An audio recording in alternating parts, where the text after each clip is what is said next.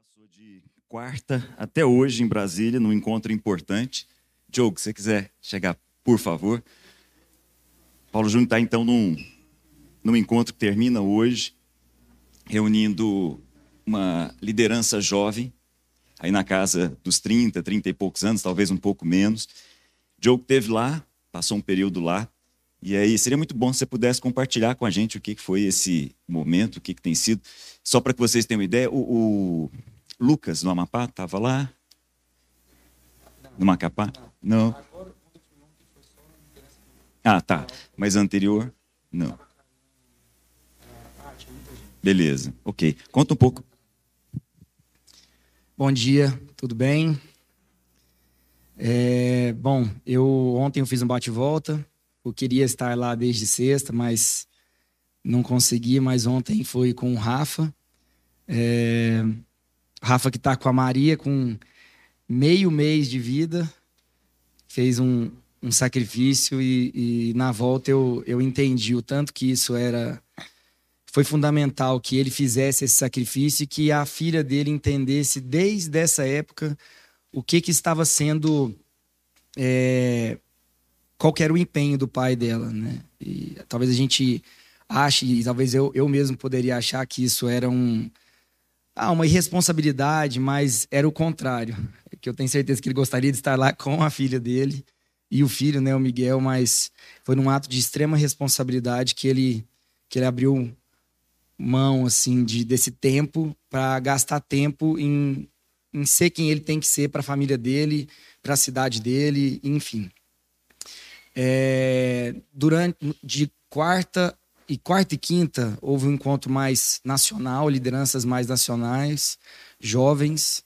E de, de sexta a domingo começou um, um, um, um, tempo mesmo de retiro, um tempo de, de, de encontro entre as famílias do, do, dos mais jovens dos conselhos, daquilo que engloba a nossa congregação de forma mais direta. Para quem não sabe, a congregação Alfa, né, a gente tem mais quatro expressões aqui e mais três. Nós somos representados em Brasília, em Anápolis e em, e em Florianópolis. Né? Nós, a gente entende mesmo que nós somos uma igreja em diversas formas de representação e, e, e, e que atendem mesmo essas comunidades. Então a gente encontrou essa, essa, esses membros do conselho e do Alfa aqui, os mais jovens, né? Na pessoa de mim e do Rafa. O Cláudia também não, não conseguiu. O Clenê estava lá também. Só a fajetada permitiu, sim. Mas foi um encontro de gerações. A gente teve o pastor João Martins, vocês já conheceram ele, né, de Portugal. Quem conhece o João Martins tem uma experiência com Deus, porque na, na, na, nossa imagem ele é Deus. É aquele cara que você olha e você tem vontade de abraçar, pedir um abraço, né, Lu? É, é uma pessoa maravilhosa, um pai mesmo. É...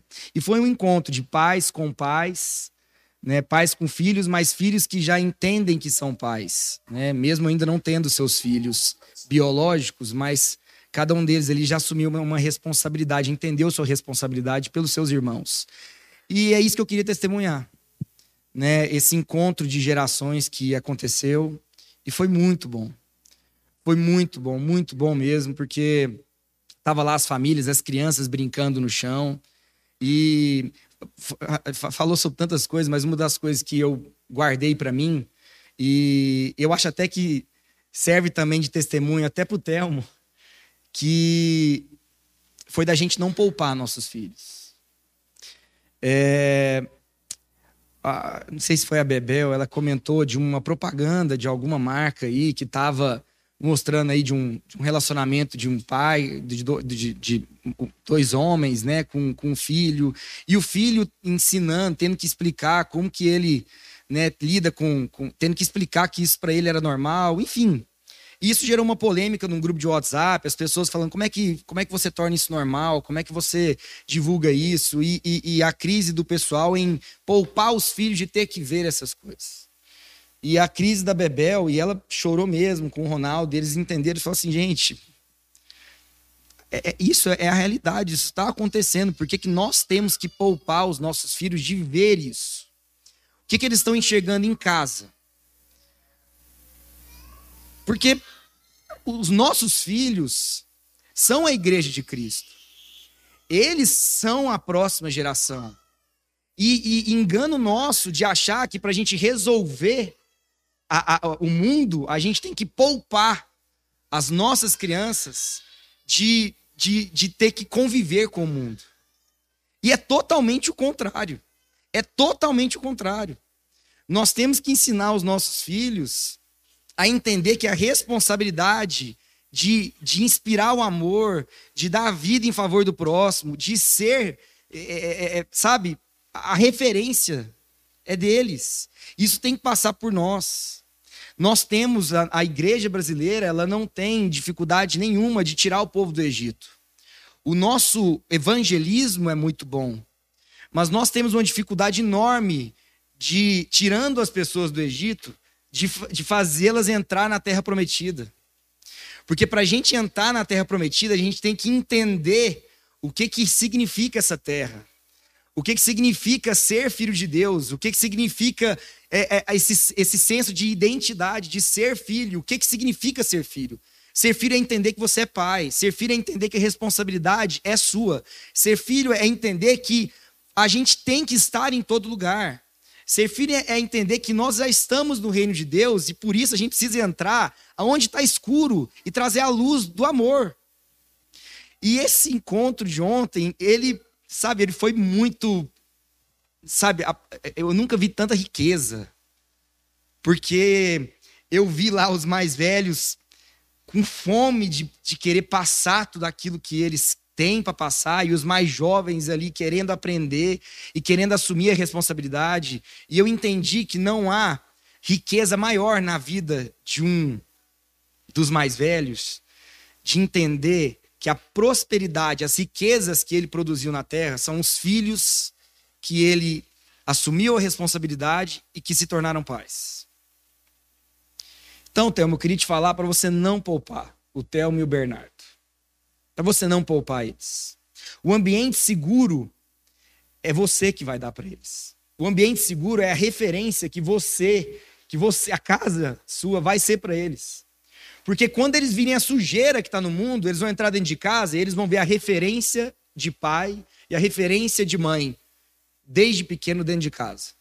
Eles vão, quando eles forem prestar um vestibular, eles vão fazer isso por propósito, porque eles querem, eles sabem que tudo aquilo que eles vão fazer, inclusive o recurso que eles vão obter desse, dessa profissão, tem um significado. Porque eles têm uma referência de profissional dentro de casa.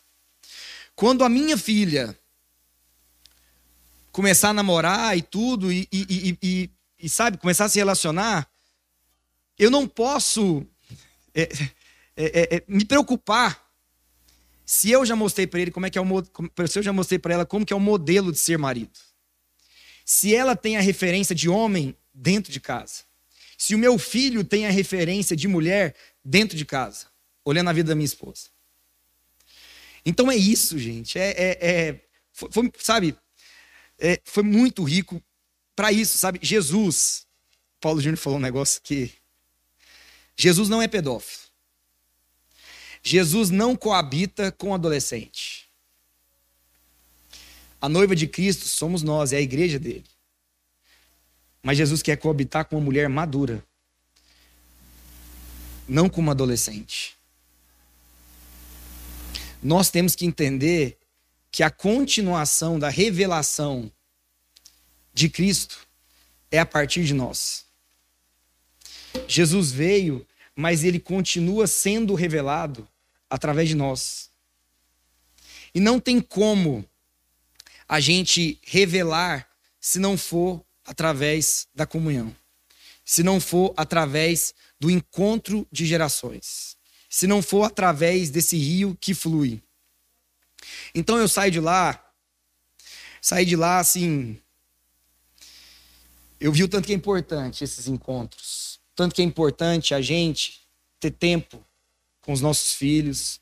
Tanto que é importante a gente entender que às vezes a gente fica achando, né? Deram um exemplo lá de um, de um taxista que eles pegaram, e esse taxista no momento que eles entraram no táxi, ele começou a falar de Deus, Deus, Deus, Deus, Deus, Deus, Deus, não, não parava de falar disso. E de uma forma assim, esse mundo está perdido e tal, como, como se nós precisássemos ser poupados, como se, se, enfim, como se a responsabilidade não fosse nossa.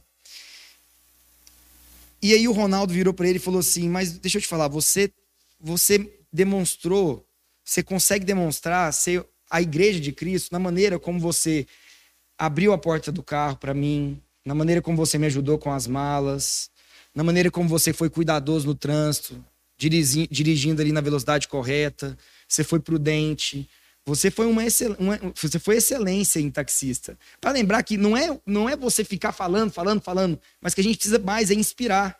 Por isso que o nosso discurso evangelista é muito bem fechado, muito bem litúrgico até. Mas nós temos uma dificuldade enorme de inspirar. Nós somos replicáveis. Nós conseguimos ser copiados. As pessoas que, que se encontram com a gente, elas têm um encontro com Cristo. Esse espírito está sendo transmitido a partir do encontro entre nós. Nós estamos promovendo esse encontro de forma intencional ou não? Porque o que eu estava fazendo era encontrar e falar da vida e tudo, mas será que eu estou querendo inspirar as pessoas na medida em que eu me encontro com elas?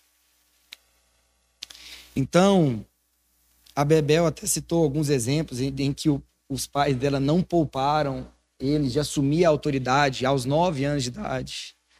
E é isso que a gente, que eu voltei para casa. Eu não quero poupar minha filha. Eu não quero poupar minha filha. O evangelho que eu quero pregar para minha filha não é um evangelho que poupe ela. É um evangelho que faça ela entender, desde quando ela tem a percepção de entendimento, das responsabilidades que ela vai ter que assumir ao longo da vida dela. Porque se eu poupar ela, eu vou estar matando a minha filha. Se eu poupar ela, eu vou estar afastando ela de Jesus, afastando ela de Cristo. Então ela tem que entender quem ela é desde criança. E é isso, meu irmão. Eu, eu... Isso é muito importante, sabe? A gente, eu entender que eu tenho que ser um marido cristão, não cristão marido. Quando a minha esposa olhar para mim, e eu preciso melhorar muito, chegar nisso, ela tem que entender que o modelo de marido que Deus criou, ela está enxergando em mim. O modelo de taxista que Deus criou, gente, é, o, aquele taxista tem, tem que ser isso. A gente tem que inspirar as pessoas na medida em que a gente é replicável, na medida em que as pessoas enxergam e veem a continuação da revelação de quem Jesus é através das nossas vidas. Amém? Obrigado, meu irmão. Coisa boa. Eu quero continuar uh, aqui dentro dessa mesma lógica. Bom, se você fica à vontade, se quiser ficar, quiser sentar com a esposa, também fica à vontade. A cara dela lá quietinha. é, eu não sei quantos de vocês assistiram um filme, enquanto o jogo estava falando, estava me lembrando do filme chamado Meia-Noite em Paris. Não sei se vocês assistiram. Filme que o Woody Allen cria uma, uma brincadeira em que o, o, principal ator ele volta no tempo. Ele está em Paris, ele volta no tempo, exatamente num tempo que ficou conhecido como a, a, a geração perdida. Não sei se vocês já ouviram falar dessa história. Quem nasceu é, nos Estados Unidos ali na virada do século XX para o século XXI, ali 1900, 1899, 1901 e assim por diante, quem nasceu nesse período viveu é, na adolescência, a Primeira Guerra Mundial, depois já na vida adulta, a Segunda Guerra Mundial, e aí na maturidade viveu a depressão nos Estados Unidos. Então, essa geração ficou conhecida como geração perdida. E é interessante, a geração perdida tem um monte de gente boa que infelizmente saiu dos Estados Unidos e foi para a Europa, ao invés de continuar ali e exercer o papel que eles precisavam exercer. Essa, essa expressão apareceu de novo no Brasil agora, uma geração perdida. E é sobre isso que eu queria conversar um pouco com vocês, porque quando a gente olha para as Escrituras, e se você já puder abrir aí em Josué capítulo 24, a gente vai perceber algumas gerações aparecendo. Então, por exemplo, o, o Diogo acabou de comentar aqui, é, Moisés representa uma geração que levou o povo as portas da terra prometida. Josué representa a geração que fez com que o povo entrasse na terra prometida. Mas é a geração de Samuel que ensina para aquele povo como é que eles devem estar na terra prometida. São coisas bem diferentes. Então são gerações, são símbolos importantes. É, quando a gente olha para as escrituras, vocês já me ouviram falar a respeito disso. além da história em si, o símbolo é muito rico. Quando a gente olha, por exemplo, nas escrituras, duas pessoas, em geral, somos nós mesmos as duas pessoas. Quando a gente vê é, a história do filho mais novo e do filho mais velho na parábola que a gente chama de parábola do filho pródigo, aqueles dois lá somos nós, o mais novo e o mais velho, dependendo da época. Quando a gente olha para Marta e Maria, as duas representam exatamente os dois que tem aqui dentro de mim mesmo. E quando a gente olha para três, é importante a gente prestar atenção nessa questão das gerações. Então, por exemplo, se você olhar comigo aí, Josué, capítulo 24, são só quatro versículos. É, Josué reuniu todas as tribos de Israel em Siquém. Só para a gente entrar aqui no contexto, a terra foi tomada. Então, toda aquela geração que deveria morrer no deserto morreu, e agora Josué é o líder para fazer essa turma entrar. E a turma entra, todo o povo, separado em 12 tribos, em 12 clãs. A terra é mapeada, é dividida, então a tribo de Simeão fica aqui, a tribo de Dan fica aqui e assim por diante. E eles começaram a ocupar a terra. Josué está já bem perto da sua morte, é o último capítulo do livro de Josué. Ele chama todos os líderes, como o texto está dizendo aí, numa cidade que naquele, naquele momento representava a capital ali para aquele povo, Siquém. Josué então convocou as autoridades, os líderes, os juízes e os oficiais de Israel. E eles compareceram diante de Deus. Josué disse a todo o povo: Assim diz o Senhor, o Deus de Israel. Há muito tempo, os seus antepassados, inclusive Terá, pai de Naor e pai de Abraão, viviam além do Eufrates e prestavam culto a outros deuses. Mas eu, o Senhor, tirei seu pai, Abraão, da terra que fica além do Eufrates, e conduzi por toda Canaã. E lhe dei muitos descendentes. Dei-lhe Isaac, e a Isaac dei Jacó e Esaú. A Esaú dei os montes de Seir, mas a Jacó e seus filhos desceram para o Egito. Eu vou parar aqui um minutinho. Tem três locais aqui que representam quase que toda a história do Antigo Testamento, aquilo que nós costumamos chamar de crescente fértil. Nos dias aqui de Abraão, que equivalem aos dias da pré-história, né? a história para nós começa, nós definimos a história a partir do momento que é escrita. Então, isso aqui são dias antes de haver o que nós chamamos de história, que na idade do bronze, mais ou menos, como a gente estuda lá na, no dia a dia. Né? É, três lugares aqui nesse texto representam exatamente três pontos fundamentais daquela toda aquela região ali. Mais ao sul, o Egito, com tudo aquilo que a gente sabe a respeito do Egito, bem ao norte, a Mesopotâmia, e no centro, Canaã. Então, o Egito é marcado pelo rio Nilo, e é todo o povo que fica ao redor do, do rio Nilo. A Mesopotâmia é marcada, Meso, meio, Potâmia, rio, é marcada pelos rios Tigre e Eufrates e toda uma série de nações que surgem a partir dali. Surgem os caldeus, os babilônios, os assírios, todos eles importantes em relação às escrituras. E no meio, Canaã. Um monte de povos ali. Ao invés de constituir um único povo, na verdade é um amontoado de povos, de cidades e estados. Josué chama a turma e fala assim: olha, queria dizer para vocês, há muito tempo, muito tempo, surgiu um, um homem chamado Terá. Esse homem é um semita, ele é, tem a mesma origem nossa aqui, é um hebreu. Terá teve vários filhos, inclusive um deles é Abraão. Abraão gerou Isaac. Isaac gerou Jacó e Esaú. São três gerações importantes.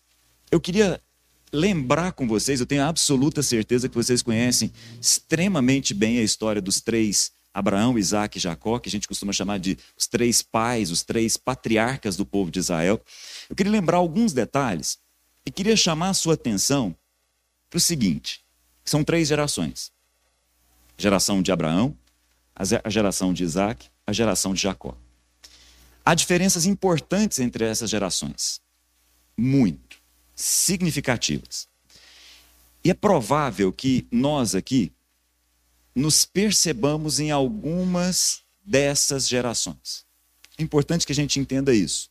Então, por exemplo, quando a gente pensa a respeito de Abraão, o que, que deve vir à nossa mente? Bom, de imediato vem à nossa mente um momento que Deus fala com Abraão. Fala assim: Abraão, seguinte, sai daqui de onde você está. Aonde que ele está? Na Mesopotâmia. Abraão, sai daqui e vai para um lugar que eu vou te mostrar. E aí é interessante porque Deus vai falando com Abraão diversas vezes, mas nem sempre nós temos a noção de que aquilo vai acontecer durante anos. Deus não fala tudo de uma vez para Abraão. Na verdade, são 25 anos de Deus falando com Abraão. A primeira vez, Abraão tem 75 anos. Deus diz para ele exatamente isso: Abraão, sai de onde você está. Vai para o lugar onde eu vou te mostrar. E aí, olha só, Abraão, eu vou fazer de você um grande povo. Vou te abençoar. E vou fazer com que você abençoe todos os povos da terra. E para por aí. Pronto. Às vezes a gente lembra de outras coisas que Deus falou para Abraão, mas foi em outro momento. Nesse momento foi só isso. Abraão, sai daqui de onde você está, do meio de seus parentes, vai para um lugar que eu vou te mostrar, e eu vou te mostrar um lugar muito importante, e vou fazer de você uma bênção para todas as famílias da terra, para todos os povos da terra, e para por aí. E a gente às vezes acha, inclusive, que Abraão é considerado o pai da fé porque ele ouviu. Na verdade, nesse momento aqui, o que Abraão mostra é um mínimo de sanidade, porque se o próprio Deus falasse comigo aqui agora, ó, oh, Cláudio, sai daqui vai para lá, e se eu não for, eu sou doido. Imagina, o próprio Deus falando com você, você Fulano, sai daqui, agora, desse momento, desse lugar onde você está e vai lá para Nerópolis. Um cara que ouve Deus falar e não vai, tem algum problema, né? Isso não é fé, é outra coisa. Nesse momento, Abraão deixa ali os irmãos dele, na verdade, o irmão, um deles já tinha falecido, e vai para o lugar onde Deus mostra.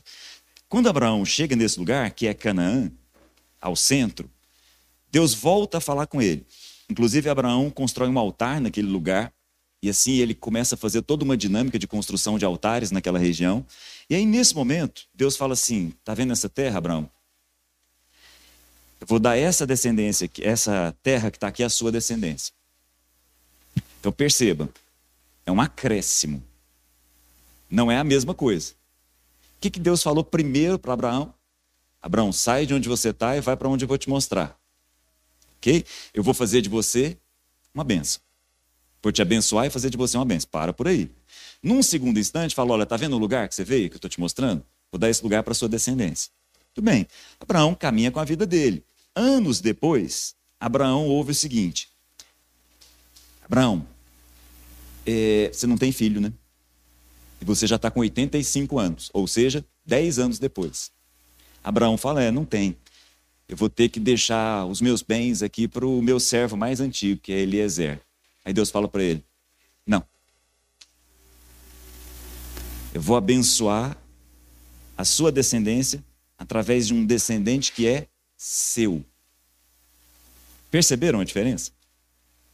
Deus não tinha falado isso ainda. Falou que ele iria ocupar uma terra, essa terra seria dada aos seus descendentes, e ele está pensando que a descendência dele vai passar pelos servos. Deus fala: não. A descendência vai passar por um filho, e um filho seu. Nesse momento é que Abraão é caracterizado como pai da fé. Paulo nos explica isso extremamente bem quando ele diz assim: ó, Abraão já não tinha mais virilidade, o corpo de Abraão estava amortecido. Abraão não tinha mais condições de ter relação sexual. Nesse momento, Abraão crê e percebe uma mudança no seu corpo. Evidentemente, a esposa também percebe. E aí, a, a esposa, que é Sara, que nesse momento também já está lá com seus 80 anos, percebe o seguinte: olha, Abraão, estou vendo aí que alguma coisa mudou aqui. A hora que você está comigo na cama, que alguma coisa mudou. Estou percebendo que é uma alteração significativa. Deus te abençoou. Então vamos fazer o seguinte: toma aqui a minha serva, tem um filho com ela, Agar. E Abraão tem um filho, Ismael. Anos depois, anos depois, 13 anos depois, Deus volta a falar com Abraão e fala assim: Abraão, é o seguinte, lembra o que eu te falei? Era para você sair de um lugar, vir para outro, eu ia te abençoar, ia abençoar a sua descendência. ia dar esse lugar à sua descendência, isso seria através de um filho seu. Abraão, sim, sei. Ismael, está aqui. Deus fala, não. É um filho seu com Sara. Deus nunca tinha falado isso. É interessante para a gente entender que há uma geração, como a geração de Abraão, que vive processos e aprende a viver esses processos. Esse é Abraão. Um cara que aprende a se deslocar. Um exemplo de fé. Um cara que aprende a construir altares. É, é a geração que se desloca, é a geração que vai. Dessa geração, nós temos um filho, que é Isaac. É interessante porque Isaac, novinho, vive uma, uma situação com, com Abraão, o pai dele, que é marcante. Todos nós conhecemos. Abraão ouve do próprio Deus de novo. Provavelmente Isaac, que é a segunda geração, devia estar ali na sua adolescência, talvez ali por volta dos 15 a 20 anos, alguma coisa nesse sentido, por causa da capacidade que ele tinha de recarregar coisas. Aí Deus fala para Abraão: Abraão, sabe o Isaac, seu filho, aquele que você ama? Vai para o lugar que eu vou te mostrar, na região de Moriá, e sacrifica ele. A expressão usada lá é: faz com ele um holocausto. Essa é a expressão usada no, no texto original. O que, que era? Pega Isaac, coloca num altar desses que você, Abraão, está acostumado a construir e simplesmente degola e queima por completo. Isso é um holocausto. Holocausto, a raiz da palavra holocausto é essa: queimado por inteiro. Abraão pega o Isaac e vai. É interessante porque eu queria convidar vocês para um outro olhar, não o de Abraão e nem o nosso. Tenta olhar essa cena com o olhar de Isaac. Dessa cena, desse episódio, desse momento na vida de Isaac, surge uma expressão muito interessante. O Deus de Abraão para Isaac passa a ser o temível Deus de Isaac, ou o terror de Isaac. Porque para Isaac aquilo não foi alguma coisa assim tão simples. Viver a exposição que o pai dele o levou a viver não foi algo que, evidentemente, ele digeriu com tanta facilidade. Mas ele viveu isso. E naquele lugar ali, quando houve aquele quase sacrifício, surge uma expressão importante, muito, muito importante. Até ali, Deus era conhecido com nomes muito ricos. Por exemplo, El, El é Deus, El Shaddai, o Deus Todo-Poderoso. El Roy, o Deus que vê. El Olam, o Deus Eterno. E assim, várias expressões associadas a El. Mas nesse momento, na vida de Abraão e de Isaac, surge uma expressão: o Deus que provê tudo aquilo de que há necessidade. Não se preocupe. Há propósito na sua vida e sempre nesse propósito a ser cumprido, tudo que for necessário vai aparecer, inclusive um cordeiro. Aqui. Isaac vai vivendo esse dia a dia. De Isaac surge, como a gente já sabe, um outro momento, surgem dois filhos, Esaú e Jacó. E aí eu queria chamar a atenção de vocês, porque, infelizmente, Jacó tem uma, uma coisa marcada entre nós brasileiros, é, que é o seguinte: Quase todo mundo aqui deve ter em mente que Jacó é associado a um enganador. Né? Uma pessoa que engana a outra. Não tem isso? E eu acho interessante, porque eu fico pensando, quem é que Jacó enganou na vida dele? O detalhe, sabe o que é? Por que dessa, dessa confusão? É que a palavra Jacó é calcanhar. Do mesmo jeito que o irmão dele, Esaú, a palavra Esaú é peludo ou vermelho, tanto faz, dá na mesma. E o texto, inclusive, nos conta, quando eles vão nascer, o texto diz para gente, ao primeiro filho, ao filho que eles eram gêmeos, ao filho que nasceu primeiro, que é o filho mais velho, o primogênito, engraçado falar isso de irmãos gêmeos, né? Ao filho mais velho, como ele tinha muito pelo e pelo avermelhado, né? Ele era ruivo, então nós vamos dar para ele o nome de Esaú. Já Jacó nasceu de uma forma interessante, ele nasceu com a mão no calcanhar do irmão mais velho. Então o nome Jacó é calcanhar. Só que a palavra calcanhar em hebraico é muito parecida com a palavra enganador.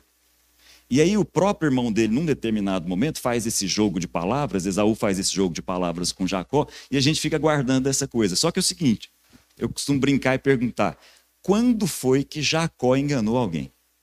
Aí alguém pode falar assim, olha, de cara, de cara, assim que eles crescem, num determinado momento, Esaú vai fazer uma caça, volta sem nada, com fome, E aí, de cara, tá lá Jacó enganando Esaú. É mesmo? Que engano que tem nessa história. É, é porque a gente tem uma noção muito ingênua de que eles moravam ali. Estava lá Isaac, Rebeca e dois filhos. Num lugar, como eu disse, né, lá atrás, na idade dos metais ainda, e a gente fica pensando que já que Esaú chegou morrendo de fome e só Jacó tinha ali uma comida. Bobagem. Eram nômades. E detalhe, ricos. Tanto Abraão quanto Isaac eram muito ricos. Num determinado momento na vida de Abraão, ele reúne 300 homens dentro de casa ali prontos para a guerra. Isaac também. Então, na verdade, era toda uma turma nômade que está ali. Quando Esaú volta da caça com fome e vê o irmão dele fazendo comida, se por acaso Jacó falasse, não, você não vai comer da minha comida, ele não teria nenhuma dificuldade de entrar numa série de outras tendas que estavam ali para conseguir comida. O pai dele era o patriarca daquele lugar todo. Tem nada a ver. O texto de Hebreus, inclusive, nos ensina a respeito. Fala que Esaú desprezou o seu direito de primogenitura. É um desprezo, ele não percebeu o valor espiritual daquilo dali. Jacó não. Jacó entendia a importância disso. Vira para ele e falou assim: Olha, eu tenho um prato de lentilha aqui. Quer vender o seu direito? Aí ele, você está vendendo? Qual que é o engano dessa história? Enganou Esaú aonde? Entenderam? Aí alguém pode falar assim: não, logo depois, Jacó se passa por Esaú e engana todo mundo. Veja bem, leia esse texto com mais cuidado e você vai perceber que, na verdade, o texto é muito profundo. Esse é um texto que diz assim: ó, Isaac começa a já não enxergar tão bem, chama Esaú, o mais velho, fala assim: Esaú, eu vou te abençoar. Vai, sei que você gosta de caça, caça uma daquelas caças que você costuma caçar e faz um prato para mim aqui, e ao fazer isso eu vou te abençoar e vou morrer. Estou próximo da morte. A mãe ouve aquilo dali, atrás da porta, chama Jacó, fala assim: Jacó, seguinte, nós vamos manipular toda essa situação. A mãe, manipulando todas as situações, falou assim: Você vai fazer o papel de seu irmão Jacó. Não, vocês estão. Além de tudo, além de não ser abençoado pelo meu pai, eu ainda vou ser amaldiçoado. Aí a mãe fala assim: Não, me obedece. Se isso acontecer, que caia sobre mim essa maldição. E esse é um texto muito importante, gente. Muito importante. Porque os pais, os dois, pai e mãe, estão ensinando muita coisa para os filhos nesse episódio. Mas muito. E a principal delas, para mim, é que eles estão ensinando o seguinte: olha, para que você seja abençoado, você precisa fazer alguma coisa. Sabe, Jacó? Sabe, Esaú? Quer bênção? Então primeiro faz. E é um episódio que eu acho muito rico, extremamente rico. Todo aquele teatro que é feito ali para enganar Isaac. Isaac abençoa Jacó. Esaú chega logo depois, fala assim: Ok, papai está morrendo mesmo, vou te matar. É só meu pai morrer, eu resolvo esse assunto com você. Não tem problema não. A mãe, de novo, olha essa situação, inventa um novo teatro e fala assim: meu filho, sai daqui para buscar mulher para você. Aí ele sai de Canaã e vai para Mesopotâmia. É interessante, o texto fica nessa, nesse pêndulo, indo e voltando, de Canaã Mesopotâmia. Jacó vai. E aí acontece uma coisa muito relevante na vida de Jacó. Jacó, no meio do caminho, numa cidade chamada Luz, tem um encontro com o próprio Deus. E o próprio Deus diz para ele assim: Jacó, é o seguinte, eu sou o Deus de teu pai Abraão, de teu pai Isaac. Pai aí podia ser avô também nessa cultura. É o seguinte: eu estou com você e vou te abençoar. Você vai e vai voltar para cá. E a sua descendência vai ocupar essa terra. Eu estou com você. Pode ir. Jacó olha para aquela situação e fala: Nossa, eu devo estar num portal de outra dimensão aqui. Passa a chamar aquele lugar de Betel é, é, é Deus Bet, é casa, casa de Deus. E vai, segue o caminho com essa coisa na cabeça dele. Mas antes, ele fala assim: encontrei com Deus aqui. E é o seguinte: vou fazer um voto. Se o senhor me abençoar mesmo do jeito que o senhor está me abençoando, quando eu passar por aqui de volta, eu deixo o dízimo aqui para o senhor. Acho isso tão interessante. A, espiritualidade de Jacó precisava crescer, precisava amadurecer. Que dízimo? Desde quando Deus pediu algum dízimo para Jacó? Dízimo para quê? Eu vou te abençoar, eu vou estar com você. Pode ir.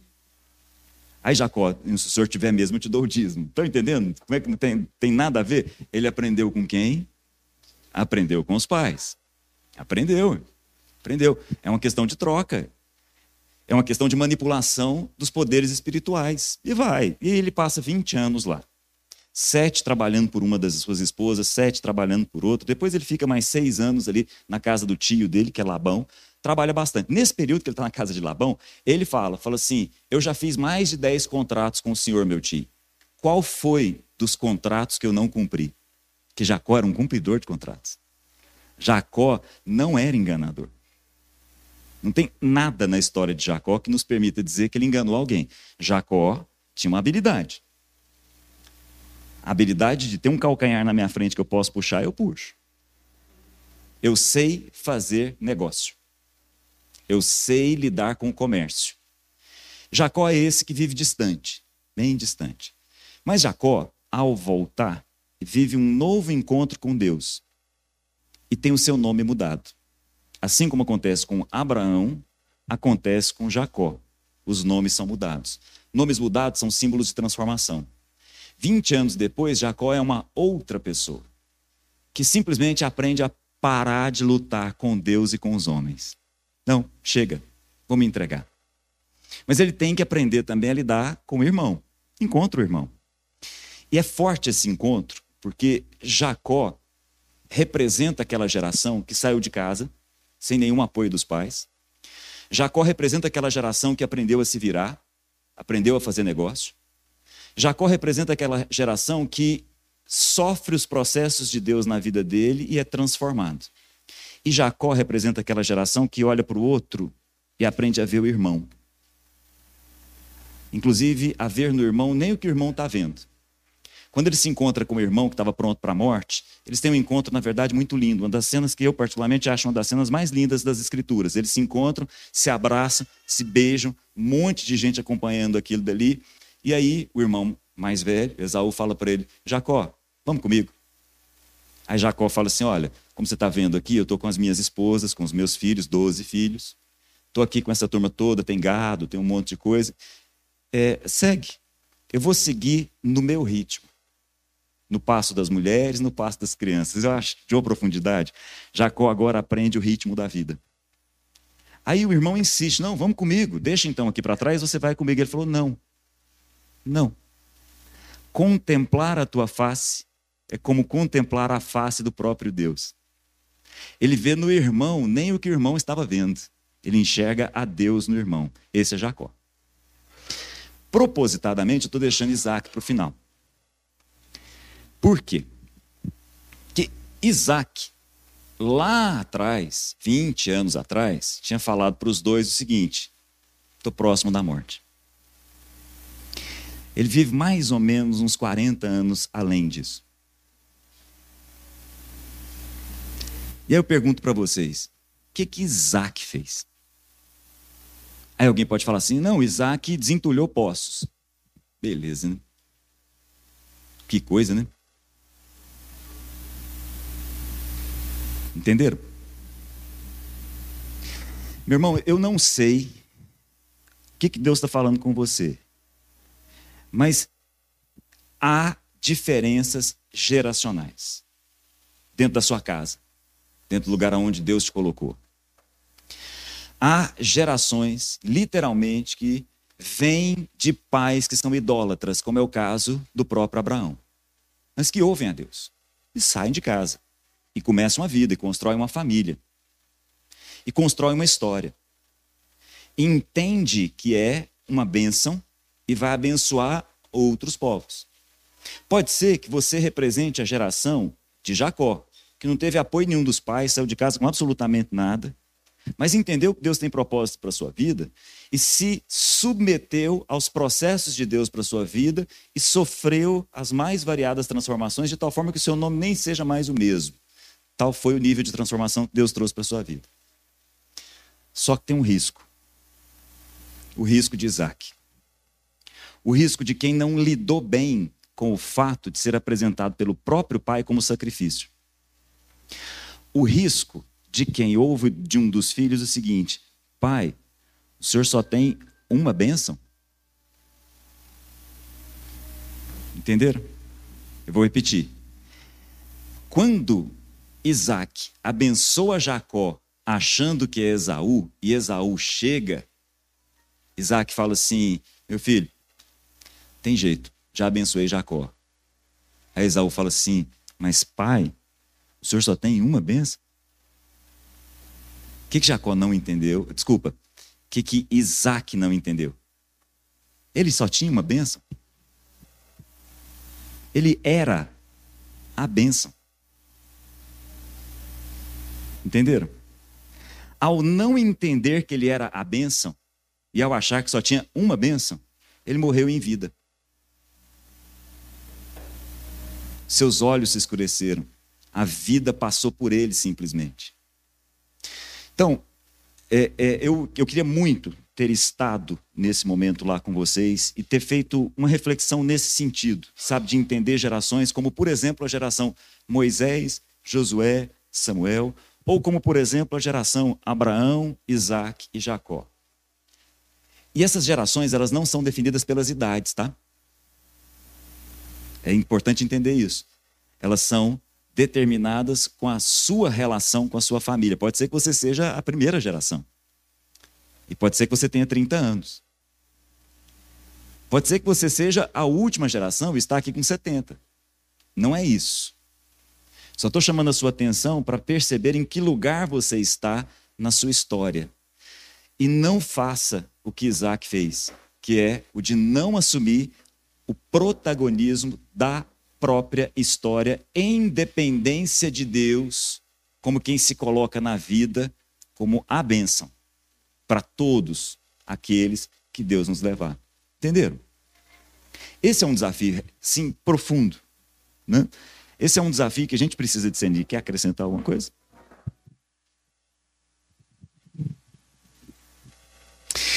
É vital essa, essa, é, é assim, eu fico percebendo, por exemplo, é,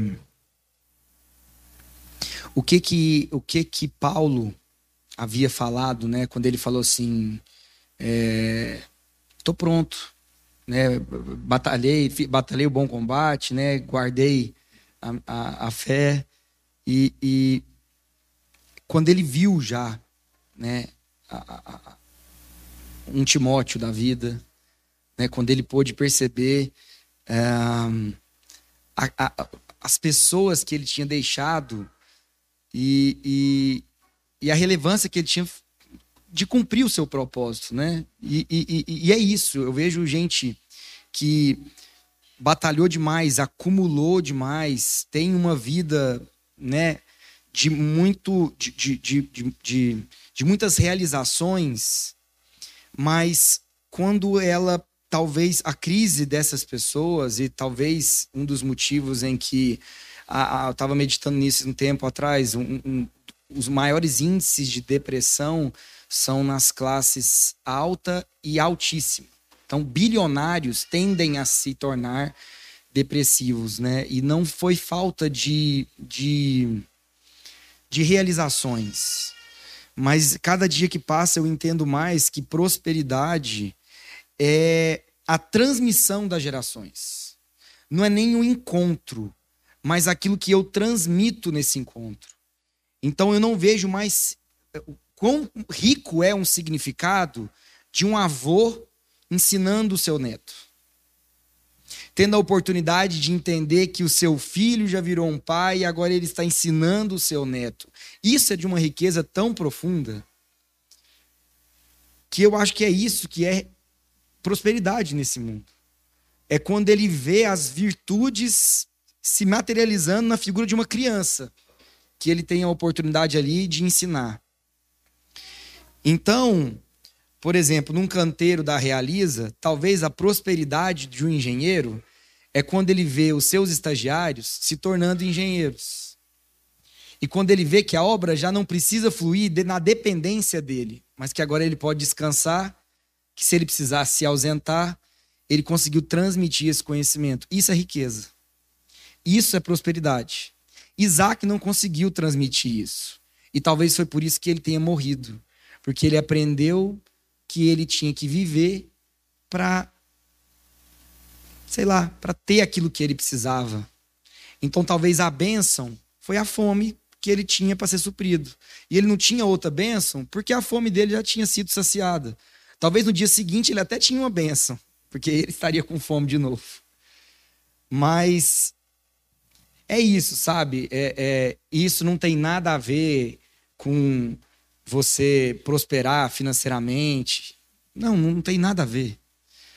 Até porque eu acredito que Deus espera que a gente consiga, né, é, é, nos manter financeiramente, enfim, dar testemunho disso e ser um bom profissional, né, ser um, um bom marido, um bom, bom filho, enfim.